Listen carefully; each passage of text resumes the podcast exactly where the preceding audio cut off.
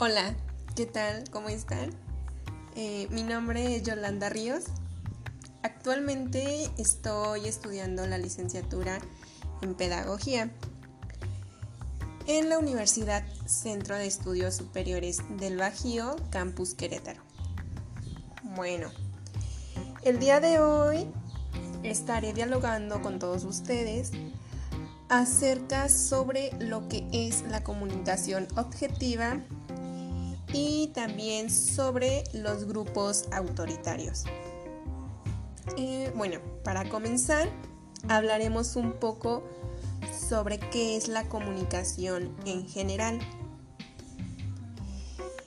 Bueno, la comunicación es aquel proceso en el que el emisor y el receptor establecen una conexión en un momento y espacio determinados para transmitir, intercambiar o también puede ser compartir ideas o cualquier tipo de información, significados, distintos puntos de opiniones que sean comprensibles para ambas personas. Bueno, a lo mejor muchas personas se preguntarán qué es el emisor y qué es el receptor dentro de la comunicación.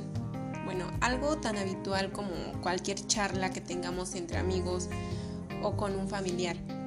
Implica en realidad una gran, un gran número de elementos y factores que hacen posible que podamos hablar y entendernos entre seres humanos de manera concisa. Ok, sepamos ya que es el emisor y el receptor en la comunicación y comenzamos por el primero. El emisor es aquella es la persona, ser vivo o aparato que emite un mensaje. Es decir, que constituye una fuente y es el origen de aquello que se pretende comunicar. El emisor envía un mensaje por medio de un canal o un receptor, en sentido escrito. Es una fuente capaz de generar los citados mensajes que se producen por medio de un canal en el espacio y el tiempo. ¿Y qué es el receptor? El receptor es aquel que recibe la información emitida por el emisor. Así pues, se convierte en el agente que descifra el mensaje en función del código utilizado siendo el encargado de, decodificarlo. En este caso, el receptor es el encargado de, de, perdón, de decodificar el mensaje, descifrar e interpretar los signos recibidos, haciendo que la comunicación sea más fácil. Bueno, primero era importante que mencionara que es la comunicación para que podamos comprender un poco mejor lo que es la comunicación objetiva. A ver, ahora sí empezaremos sobre qué es esta comunicación. Se dice que es objetiva cuando se evidencia neutralidad acerca de hecho o dato particular. Es decir, cuando éste no se juzga sin fundamento, la comunicación objetiva se refiere a la transmisión de la información sin rasgos particulares. Eh, hay una definición que, que me gusta mucho, mm, que también me parece muy interesante la definición que nos da el autor Hans Peirce. Él dice que el nombre, el hombre, perdón, que se relaciona con otro, eh, se considera una pieza o máquina manejable a su antojo. Mm, de esta manera produciéndose así el círculo vicioso de que la humanidad sería un conjunto de piezas componentes de un instrumento donde cada pieza pisaría la libertad de acción de otras. En esta parte me gustaría mm, compartir con ustedes una experiencia que tuve dentro de la escuela con un profesor. Bueno, no diré nombre, pero hace mucho tiempo tuve un profesor en la secundaria eh, en el cual pues llegué al punto en que veía entrar al profesor a clases y no sé, me desanimaba, no sé. De cierta manera lo veía y me daba como que flojera. No por mala onda, pero sus clases eran un poquito tediosas, eh, al grado de que pues la mayoría de mis compañeros pues casi estábamos al punto de que azotábamos en la butaca porque estábamos a punto de dormir. Bueno, entonces su, su manera de, de, que este profesor nos, nos impartía, su clase, era sobre que mmm, ya de X tema nos pedía nuestra opinión o nos pedía que diéramos nuestro punto de vista, que diéramos una participación a la clase sobre el tema. Me llegó, bueno, llegué a ver a llegar a ver y a escuchar varios puntos de vista de mis compañeros en los cuales estaban bien, pero la maestra no era como que muy fácil convencerla sobre nuestros, o sea, que le pareciera nuestros puntos de vista, ya que era una maestra muy cerrada. Eh, se podría decir que forzosamente lo que ella pretendía o quería era más que nada escuchar lo que ella sabía o pensaba sobre el tema.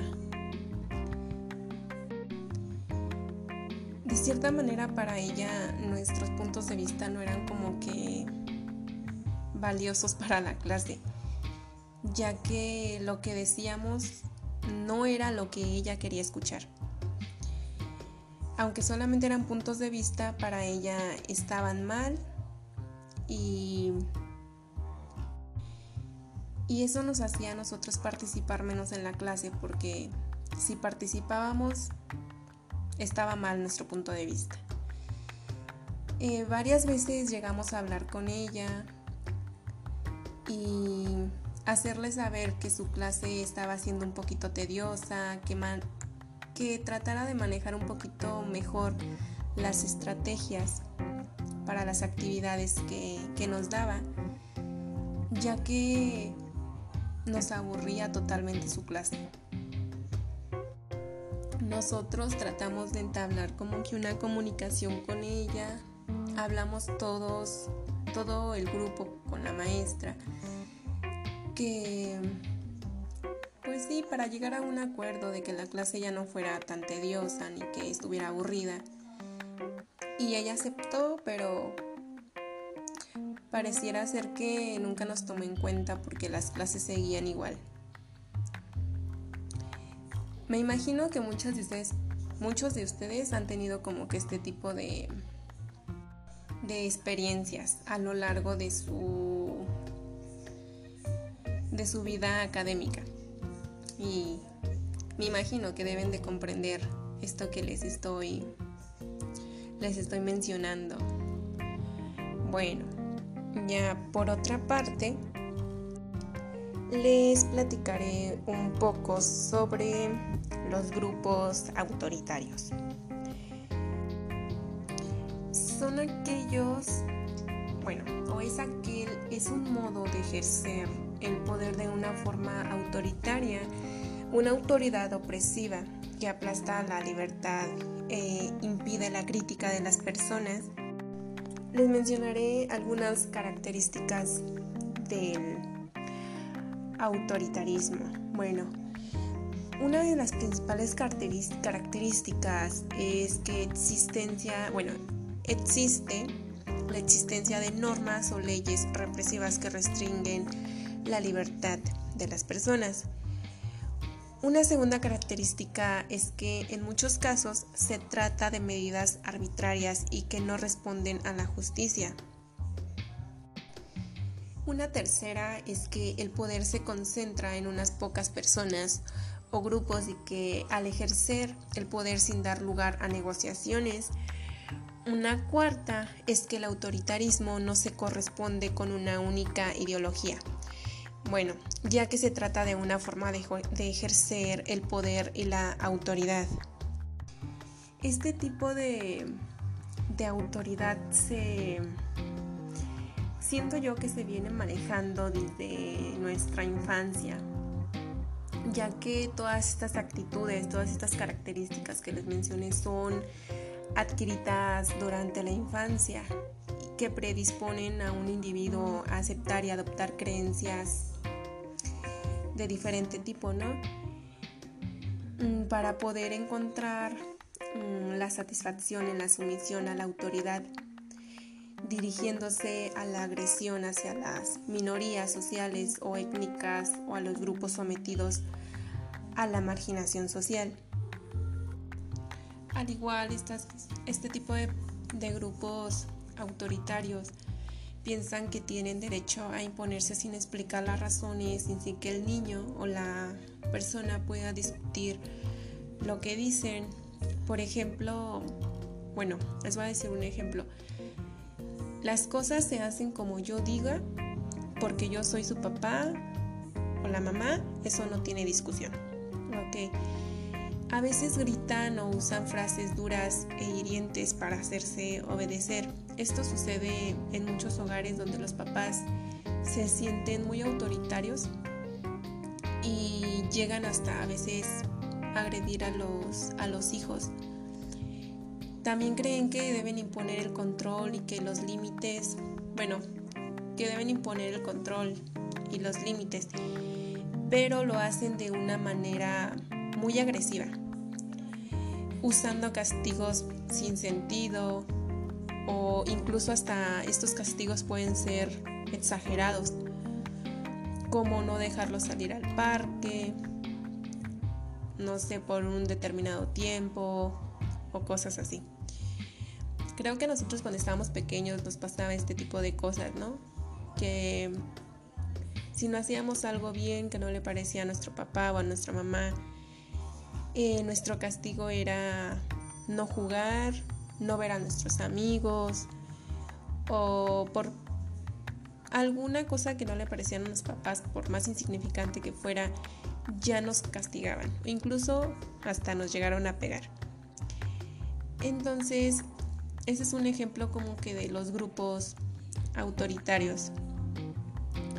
Espero que les haya sido de gran ayuda esto que platicamos y de mi parte hasta hoy sería todo.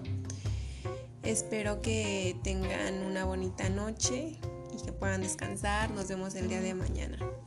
Hasta luego.